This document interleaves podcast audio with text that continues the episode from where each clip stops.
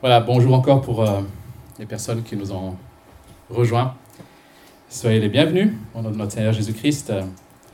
Nous sommes heureux de vous accueillir dans cette euh, église qui a démarré finalement cette année. Nous avons fait nos premiers cultes euh, publics ici même. C'était en février, fin février. Donc euh, voilà, nous, nous entamons tout doucement la deuxième année. Donc nous sommes un bébé encore, mais euh, nous restons pleinement et entièrement une église, bien sûr, aux yeux de notre Seigneur. Et euh, voilà, si vous avez des questions par rapport à notre communauté, n'hésitez pas à la fin du culte de, so- soit venir me- m'en parler ou euh, voilà, n'hésitez pas à discuter. En tout cas, nous, nous serons contents de faire votre connaissance. Voilà, je vous invite maintenant à passer un temps à l'écoute de la parole de Dieu. Et pour cela, nous allons ouvrir nos Bibles ensemble dans Acte 24. On va pas afficher tout de suite le texte. Alors, pour ceux qui me connaissent un peu, j'ai, euh, parmi pas mal de problèmes que j'ai, il y a celui notamment de, d'avoir tendance à procrastiner. Alors ça, c'est un mot qui est difficile, procrastiner. C'est le fait toujours de repousser les échéances, les, les choses à faire, etc., d'attendre un peu le dernier moment. J'ai tout fait pour lutter contre ça. J'ai du mal. Je réussis pas. J'admire ceux qui sont organisés, qui, savez, qui, voilà, planifient tout, qui font tout par avance, etc. Moi, j'ai besoin d'un peu d'adrénaline, d'adrénaline pour être efficace et productif. Il paraît que c'est des tendances, mais euh, ça peut être aussi des, on va dire, des problèmes. Alors, cela ne, peut ne pas avoir de grandes conséquences quand il s'agit, bien sûr, de tâches à faire. Mais lorsqu'il s'agit de la croissance spirituelle, lorsqu'il s'agit de vie ou de mort, lorsqu'il s'agit de notre éternité, alors l'enjeu est tout autre. Et en ce début d'année scolaire, j'aimerais ce matin vous proposer de réfléchir sur les opportunités, les occasions qui nous seront données tout au long de cette année de participer à l'avancement du règne de Dieu. Pour cela, ouvrons nos Bibles donc dans Acte 24. Paul est ici à Césarée. Il a été euh, arrêté par les Juifs dans un premier temps parce qu'il était accusé d'avoir troublé le temple, amené devant le Sanhédrin, donc le conseil des Juifs. Ensuite, amené jusqu'à Césarée pour rencontrer le gouverneur de la Judée. Et cela nous conduit au verset 22 où Paul est en train de plaider devant le gouverneur Félix. Je vais lire ce qui est affiché au tableau. Désolé, c'est un peu petit pour ceux qui sont au fond. Félix, qui était parfaitement au courant de ce qui concernait cet enseignement, les renvoya en disant Quand le commandant Lias sera venu, j'examinerai votre affaire. Il donna l'ordre à l'officier de garder Paul, tout en lui laissant une certaine liberté, et de n'empêcher aucun de ses proches de lui rendre des services ou de venir le voir. Quelques jours plus tard, Félix vint avec sa femme Drusille, qui était juive, et il fit appeler Paul. Il écouta parler de la foi en Christ. Mais lorsque Paul discuta de la justice, de la maîtrise de soi et du jugement à venir, Félix fut effrayé et lui dit Retire-toi pour le moment, car j'en trouverai l'occasion, car quand j'en trouverai l'occasion, je te rappellerai. Il espérait en même temps que Paul lui donnerait de l'argent pour qu'il le relâche. C'est pourquoi il le faisait venir assez souvent pour s'entretenir avec lui. Deux ans passèrent ainsi, et Félix eut pour successeur Porcius Festus. Dans le désir de plaire aux Juifs, Félix laissa Paul en prison. Quand j'en trouverai l'occasion. Verset 25. Quelle phrase terrible. Félix était là en face de Paul.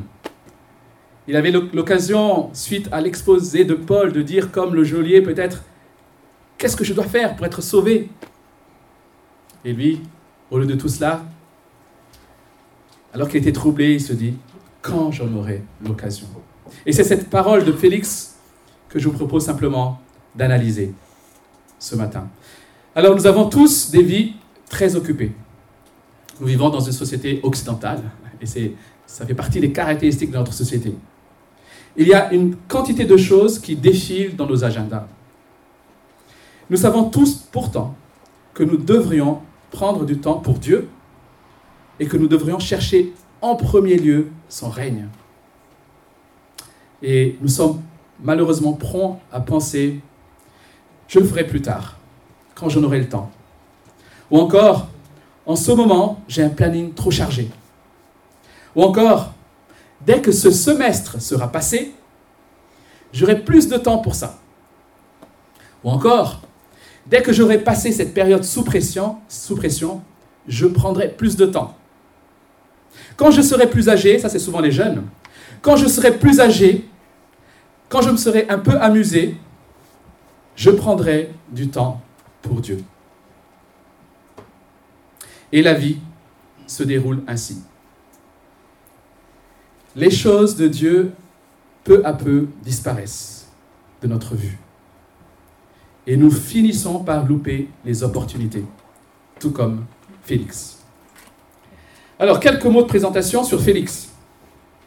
On peut dire que Félix et son épouse Drusille sont des personnages qui semblent tout droit sortis d'un film actuel ou d'un magazine euh, People. Toute ressemblance à des personnes existantes n'est que du hasard. Il faut savoir que Félix, Félix est au départ un esclave de la maison d'Antonia donc la mère de l'empereur Claude. Donc c'était un esclave de la maison impériale. Mais lui et son frère vont être par la suite affranchis. Ils vont grimper l'échelle sociale parce qu'ils ont bénéficié de la confiance de l'empereur.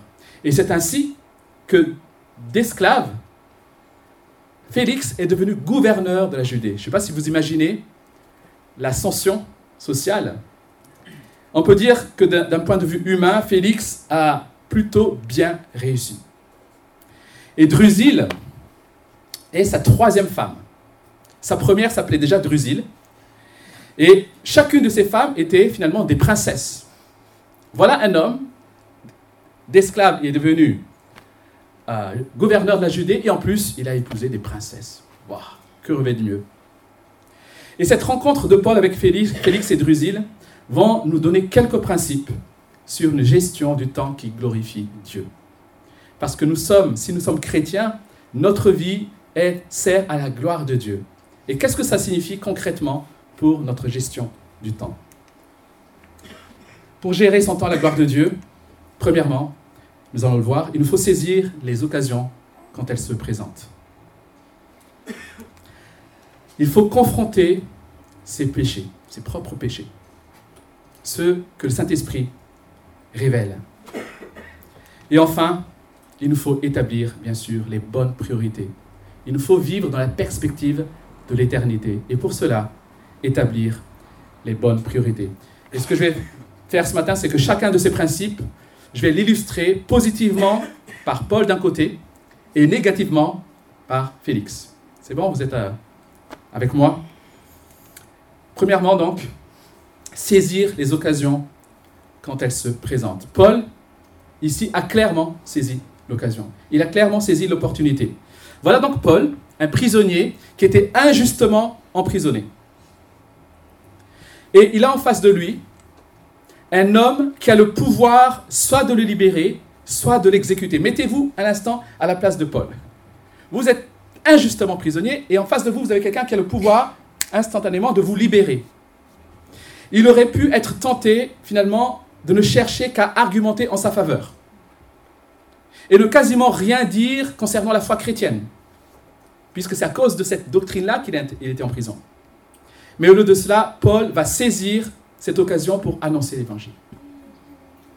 Et même en présentant l'évangile, il aurait pu y aller tout doucement pour ne pas heurter, parce que, ok, je présente l'évangile, mais je veux quand même qu'il me libère par la suite. Comprenez? Donc je ne vais pas trop le heurter. Il aurait pu y aller doucement, en s'assurant surtout de ne pas être trop direct. Alors certains, peut-être à sa place, et moi certainement, auraient peut-être annoncé à Félix et Drusille comment Jésus pourrait les aider à avoir une vie plus heureuse. Comment Jésus aurait pu les aider à être plus puissants encore, être plus riches, peut-être. Il aurait pu aussi leur raconter l'une de ses meilleures histoires émouvantes pour toucher et faire pleurer Félix et Drusille. Mais on voit ici que Paul ne cherche pas, face à cet homme de pouvoir, Paul ne cherche pas à prêcher un évangile cool. Il n'a pas à délivrer un message pour que Félix et Drusille se sentent bien. Il ne leur a pas dit ne vous inquiétez pas pour vos péchés. Il suffit de croire et vous aurez la vie éternelle. Chers amis, l'évangile doit amener les gens, les personnes en face de nous, à penser, à réfléchir, à être convaincus dans leur conscience de leurs besoins de Christ. Et c'est ce que le Saint-Esprit veut nous faire comprendre. C'est le Saint-Esprit qui veut convaincre notre raison et notre conscience. Et c'est ce que Paul fait ici. Lisons ce qu'il dit du message euh, de l'Évangile. Il l'écouta parler de la foi en Christ. on ne sait pas trop de quoi il s'agit ici, bien sûr, il s'agit certainement de la doctrine de l'Évangile. Jusque-là, on se dit, ouais, moi quand j'évangélise, c'est ce que je fais. Ça, je sais faire. Ça, finalement, c'est assez confortable, parler de la foi en Christ. Et puis, plus tard, lorsque Paul discuta de la justice, de la maîtrise de soi et du jugement à venir, voilà ce que Paul a raconté à Félix. Et là, on peut se demander, est-ce que ces éléments font partie aussi de mon annonce de l'Évangile Est-ce que ces éléments, ces trois éléments que nous trouvons ici, font partie aussi de mon annonce de l'Évangile? Quand, Paul parle ici de justice, il parle d'une vie juste, à savoir que c'est la seule condition pour l'homme d'être accepté par Dieu. C'est de mener une vie parfaitement juste selon la loi de Dieu. Et il n'y a qu'une personne qui a pu vivre cette vie juste. C'est Jésus-Christ, le seul vrai juste. Quand Paul parle de la maîtrise de soi, il dénonce finalement l'incapacité de l'homme à maîtriser aller contre ses propres désirs. L'homme est esclave du péché. C'est ce que Paul dénonce ici en parlant de maîtrise de soi. Personne n'est capable véritablement de maîtrise de soi. Tout le monde suit ses propres désirs, est esclave de sa chair, dit la parole, sauf en Christ. Et quand Paul parle du jugement à venir, il rappelle que Dieu a fixé un jour où sa patience, chers amis, prendra fin. Et c'est quelque chose que nous avons tendance à oublier. Mais un jour, la patience de Dieu prendra fin. Et Christ jugera le monde conformément à la justice. Alors il a certainement aussi, bien sûr ce, ce texte n'est pas exhaustif, il a certainement insisté sur le besoin de mettre sa foi en Christ, sur la résurrection, le règne de Christ. Mais en tout cas, voilà le contenu du message. Alors la question déjà qu'on peut se poser ici. J'espère de tout cœur que dans cette salle, nous avons répondu à cette bonne nouvelle. Nous avons répondu à cette perche que Dieu nous tend en Jésus-Christ pour que nous soyons, pour être réconciliés avec lui. Si vous n'avez pas répondu à cette bonne nouvelle, vous avez l'opportunité de le faire encore ce matin et ne pas faire comme Félix, que nous allons voir maintenant. Félix, justement, n'a pas saisi l'opportunité. Quand j'en aurai l'occasion. Voilà l'excuse de Félix. Quelle triste excuse. Encore une fois, il avait en face de lui l'apôtre Paul qui aurait pu répondre à toutes les questions d'ordre spirituel. Mais lorsque Paul prêche l'évangile et lorsque le Saint-Esprit commence à toucher le cœur de Félix, le texte dit, Félix commence à être effrayé. En fait, il est, touché, Félix. C'était, on va dire, là, on va dire là un point important. Il a entendu l'évangile, il est touché. Il est effrayé même. Et il prend peur, il arrête tout. Il stoppe tout. Et plus tard, il va rappeler Paul plusieurs fois pour aborder le sujet. Mais le texte ne nous dit plus que Paul, que Félix a eu peur. C'est ça la différence. Il est dit qu'il a rappelé Paul pour que Paul prêche à nouveau.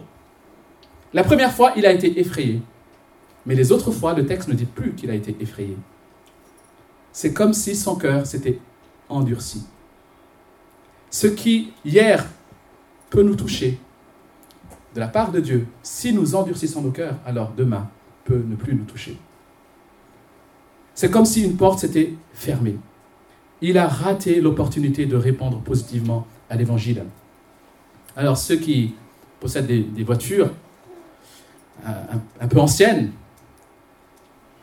connaissent cette montée d'adrénaline, vous savez, quand euh, il y a le petit voyant moteur qui s'allume. tu es sur l'autoroute, tout va bien, et puis d'un coup, tu as le voyant moteur. Tu as ce petit truc-là, ce, ce, petit voyant qui, te fait battre ton cœur. C'est ce qui s'est passé ici. Félix a eu son voyant moteur allumé. Mais comme peuvent le faire parfois certains chauffeurs, lorsqu'un voyant moteur s'allume, on continue, on dit c'est pas grave, on ignore, comme si en ne regardant pas le voyant moteur, le problème sera résolu, jusqu'à ce qu'il y ait ce qui est casse moteur parfois. Et Félix a endurci son cœur. Lorsque Dieu, par ça, son esprit, par une prédication, par sa parole, par sa parole, par les paroles des frères et sœurs, nous touche, nous avertisse. C'est comme ce voyant moteur. On peut alors soit en tenir compte pour agir en conséquence, soit les ignorer par de fausses excuses. Qu'est-ce qu'on est fort pour les excuses? Qu'est-ce qu'on est fort pour se justifier? Oui, mais. Vous savez, le petit mais qui J'entends ce que tu dis, mais. mais. Un jour, peut-être. Chaque semaine, chers amis, nous avons devant nous des opportunités. Chaque semaine, nous avons des occasions de grandir dans notre foi.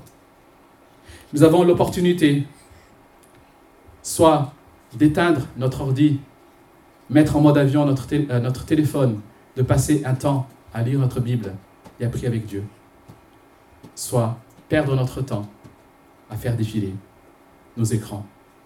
Nous avons l'opportunité soit d'aller vers ceux qui se perdent pour leur annoncer la bonne nouvelle, ou passer notre temps à des occupations qui n'ont aucun impact pour l'éternité et pour la vie des autres. Nous avons l'opportunité soit de rencontrer des frères et sœurs pour grandir ensemble et s'encourager dans la foi, ou alors, comme dit l'auteur de l'Épître aux Hébreux, d'abandonner l'assemblée des saints. Nous avons l'opportunité soit de bénir les autres par nos biens matériels, par notre maison, notre temps, ou alors garder tout cela pour notre propre confort. Voulez-vous, comme Paul, saisir les opportunités pour le progrès de l'Évangile? Ou voulez-vous, comme Félix, vous donner des excuses et passer à côté de ces opportunités. Deuxième principe, confronter nos péchés en résistant aux tentations. Combien de gens perdent du temps dans leur vie, ratent des occasions parce qu'ils n'ont pas accepté de confronter leurs péchés par un cœur repentant? Est-ce que tu as déjà vécu ça en tant que chrétien Cette perte de temps. Lorsqu'on est conscient d'un péché dans notre vie, mais qu'on refuse de confesser à Dieu pour implorer son pardon. Chers amis, nous nous privons d'une communion avec notre Dieu. Nous nous privons de la joie dans sa présence. Et peu à peu, notre foi refroidit. Et les conséquences peuvent être parfois désastreuses. Paul, lui, a su faire face au péché dans sa vie. Alors ce n'est pas dit dans notre passage ici, mais c'est dit juste dans les versets qui précèdent, au verset 16. Il dit, c'est pourquoi je m'efforce d'avoir constamment une conscience sans reproche devant Dieu et devant les hommes. Je m'efforce constamment. Quel effort la meilleure façon de garder une conscience irréprochable, c'est confesser nos péchés et s'en détourner lorsque le Saint-Esprit nous convainc. c'est la meilleure façon. Confesser nos péchés et s'en détourner lorsque le Saint-Esprit nous convainc. Paul aurait pu demander à ses amis, ça, ça montre l'intégrité de Paul ici, il aurait pu demander à ses, à ses amis de donner ce que Félix attend. Vous avez vu lu dans le passage que ce que cherchait Félix, c'était de l'argent finalement. Il a gardé Paul, il l'a rappelé en espérant que Paul paierait pour sa libération. Paul aurait pu le faire. Paul aurait pu se dire, il y a à l'extérieur des personnes qui ont besoin d'entendre l'évangile. Si je suis ici, l'évangile ne pourra pas se propager. Pour la bonne cause, je dois être libéré. Paul aurait pu finalement corrompre Félix pour des causes nobles. Et tout le monde savait que c'était de cette façon que ça fonctionnait. Ça n'aurait finalement choqué personne. Mais Paul ne voulait pas utiliser des moyens corrompus pour atteindre une noble cause. C'était un homme intègre qui s'appliquait à garder, une, à garder une conscience irréprochable. Chers amis, si nous n'acceptons pas de confronter nos péchés, nous passons à côté des opportunités de grandir spirituellement. Si vous voulez prendre du temps pour Dieu, si vous voulez glorifier Dieu dans votre vie et dans votre temps, alors il vous faut apprendre à vite mettre vos péchés à la lumière et les déposer au pied de la croix. Félix a refusé d'affronter son péché. On l'a vu, lorsque le discours de Paul commence à devenir un peu inconfortable, vous savez, comme parfois le prédicateur, dit parfois des choses un peu difficiles, et vous savez, le réflexe qu'on a, c'est de chercher un échappatoire. Des fois, on a notre conscience, on a le Saint-Esprit qui nous presse, et on cherche des échappatoires. La moindre distraction, on s'y faufile. Au moins, on a un prétexte pour ne pas être travaillé. Félix, ici, va tout arrêter. Il va dire, ok, j'ai entendu, stop. Pourquoi? Parce que pour se repentir, il aurait dû se détourner de sa, sa ancienne façon de vivre. Il aurait fallu qu'il renonce à son ancienne vie. Or, on le voit ici, Félix aimait la richesse. Félix aimait l'argent. Il a certainement accumulé sa vie, euh, il a certainement passé sa vie à accumuler des biens et des richesses. Et comme tout haut dignitaire romain, il a certainement versé dans la sensualité. Il a cherché le plaisir de l'immoralité. Et Paul lui a dit qu'il a besoin de maîtrise de soi. Paul lui dit qu'il a besoin de justice et Paul lui dit qu'il a besoin de maîtrise de soi. Et Paul lui dit par la suite qu'il y a un jugement et une éternité à venir.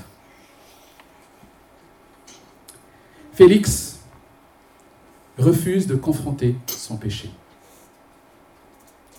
Félix rejette le pardon en Jésus-Christ.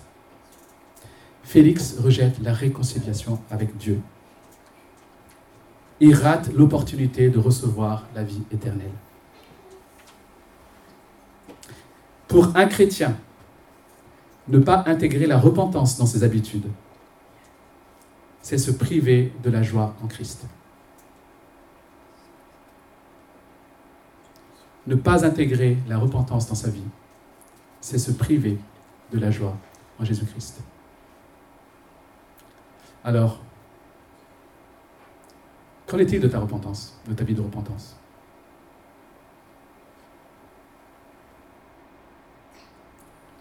Peut-être tu as une vie de prière. Tu as une vie de louange, peut-être. Tu aimes chanter. Est-ce que tu as une vie de repentance? Est-ce que la repentance fait partie naturellement de ta marche avec Dieu? Si ce n'est pas le cas, alors peut-être que sans t'en apercevoir, tu t'es endurci. Parce qu'on ne peut pas être réceptif à la parole de Dieu sans se repentir. Parce que la parole de Dieu est là pour nous avertir, pour nous encourager, mais aussi pour nous corriger. La Bible nous promet, c'est ça, la bonne nouvelle, que si nous confessons nos péchés, il est fidèle et juste pour nous pardonner. Quelle bonne nouvelle. Et Jésus dit aussi dans Luc chapitre 5, Je ne suis pas venu appeler des justes, mais des pécheurs à la repentance. Il est venu pour que les pécheurs se repentent. Et enfin, établir des bonnes priorités. Et c'est ce que Paul a fait. Les priorités de Paul, la, perspective, la, vision de la vie de Paul, tout cela transparaît ici, comme partout ailleurs finalement, dans ses actions, dans ses paroles. Sa vie était pleinement consacrée à Christ. Sa vie était pleinement consacrée à l'Évangile. Tout ce qu'il fait a comme objectif l'avancement du royaume de Dieu et la gloire de Jésus-Christ. C'est ce qu'il dit, notamment aux chrétiens, aux anciens d'Éphèse, au chapitre 20 de Actes. Il, il parle de sa vie ici. Je ne sais pas si on peut parler de notre vie de cette manière. Il dit, mais je n'y attache aucune importance et je ne considère pas ma vie comme précieuse, pourvu que j'accomplisse avec joie ma course et le ministère que le Seigneur Jésus m'a confié, annoncer la bonne nouvelle de la grâce de Dieu. Quelle déclaration Quelle déclaration Est-ce que cette déclaration est réservée à Paul, les amis? N'est-ce pas notre vocation à tous? Je n'y attache, aucune importance. Je ne considère pas ma vie comme précieuse, pourvu que j'accomplisse le ministère que Dieu m'a confié. Annoncer la bonne nouvelle de la grâce. Quel privilège ce ministère. C'est notre vocation, les amis. C'est ta vocation. Si tu es à Christ, c'est ta vocation. Paul a-t-il pris le risque d'offenser Félix? Pourquoi a-t-il refusé de payer le pot de vin? Parce que sa priorité, c'était de chercher premièrement le règne de Dieu, le royaume de Dieu et sa justice. Ne devrait-il pas en être autant pour nous? Parfois, en tant que chrétien, on croit que parce qu'on reste intègre, parce qu'on a su à peu près garder les bonnes priorités, on va au culte, etc., parce qu'on sert Dieu, alors on sera récompensé immédiatement. Alors certains même, dans certains milieux évangéliques, disent que si on fait tout ça, si on donne sa vie, si on donne de l'argent, alors on sera riche, prospère, on sera en bonne santé. Bien sûr, c'est des mensonges. La preuve, Paul a consacré sa vie, il a tout donné, et résultat, parce qu'il a voulu rester intègre, chers amis, il est resté deux ans en prison. Il est resté deux ans en prison. Est-ce que dans tes choix, dans tes priorités, tu as ce souci, tu as ce désir ardent de te trouver un jour devant ton Seigneur, dans sa gloire, et de t'entendre dire, viens, entre, bon et fidèle serviteur? Imagine Jésus qui te dit, viens, entre, bon et fidèle serviteur. Waouh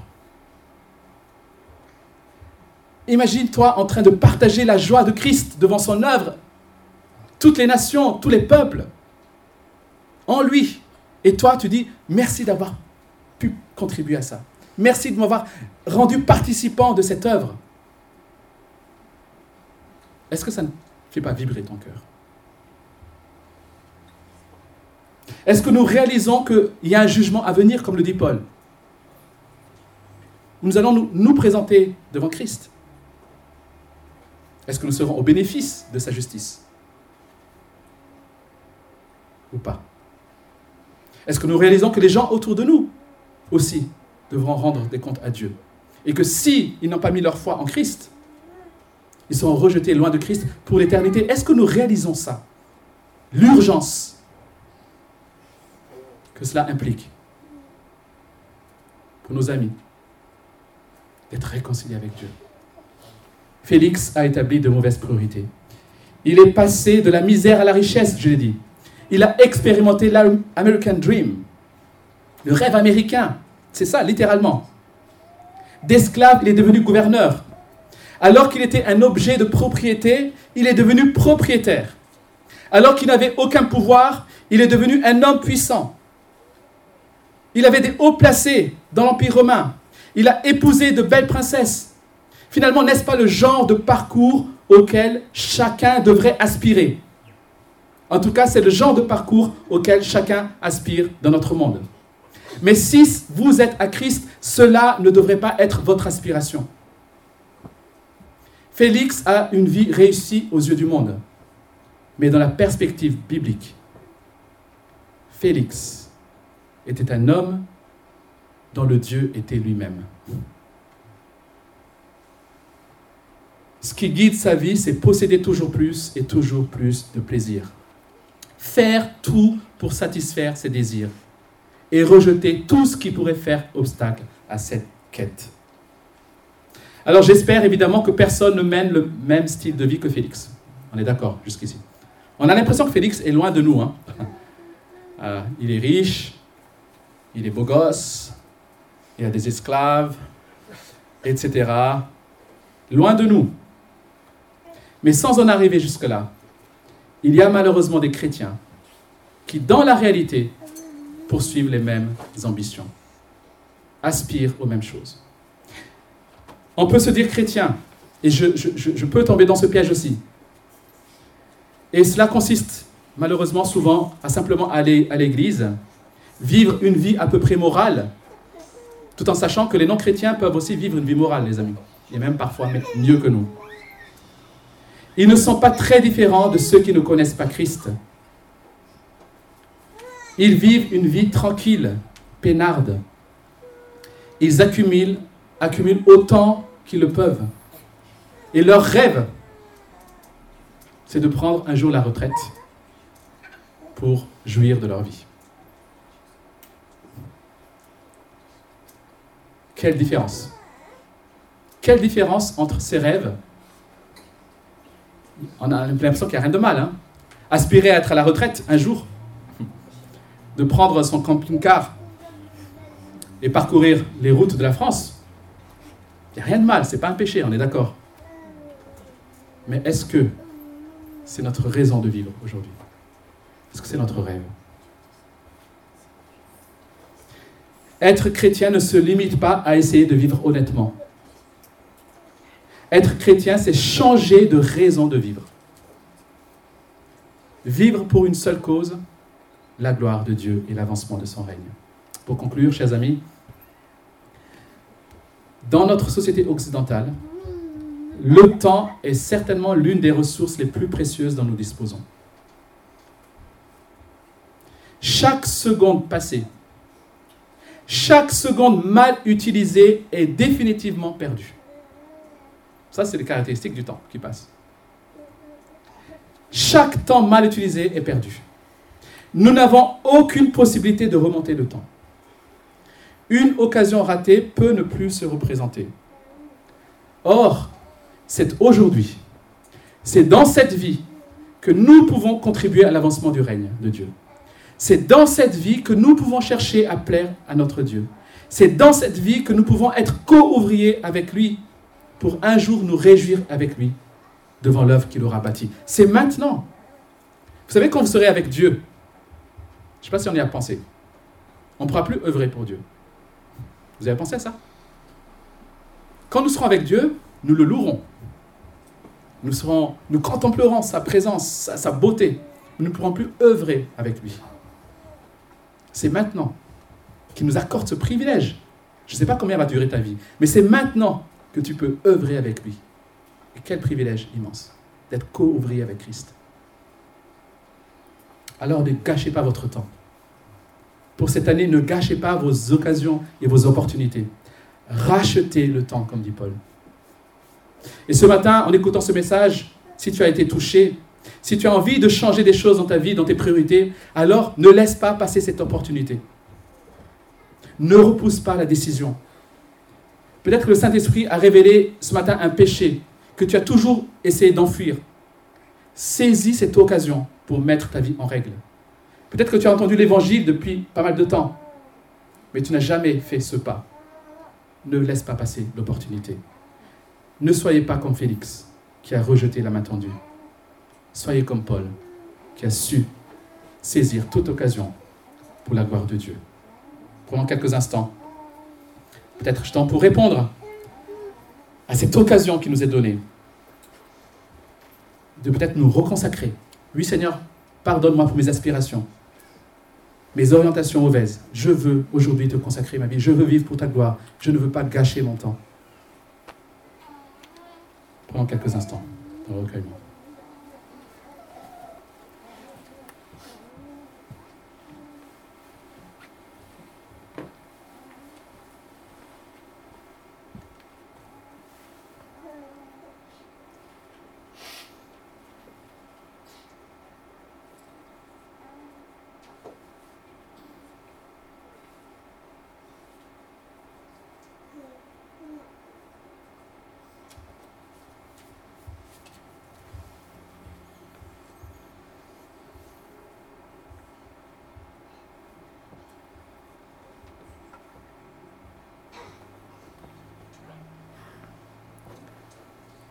Seigneur, merci pour euh, la vie. Merci pour le temps. Merci pour le mouvement. Merci pour euh, notre corps qui nous permet d'agir.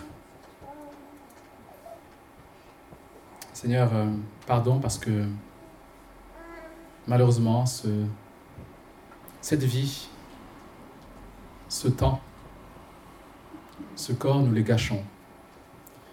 Très souvent. Nous disons t'appartenir, mais très souvent, Seigneur, nous vivons pour nous-mêmes. Nous disons t'honorer, te glorifier, mais ce que nous poursuivons, ce sont souvent nos propres intérêts, notre propre gloire. Pardon, Seigneur. Merci parce que c'est tout cela, cet, égoïsme que Christ a aussi porté à la croix. Merci parce qu'en lui, ce matin, nous pouvons repartir à zéro. En lui, Seigneur, ce matin, nous pouvons à nouveau te consacrer notre vie. Et je te prie, Seigneur, pour que chacun, qu'aucun ici plutôt, ne gâche cette occasion d'être honnête devant toi. Que chacun ici, Seigneur, ne gâche l'occasion qui nous est donnée à chacun, à chacun de tes enfants, de t'honorer, de te servir, d'œuvrer avec toi.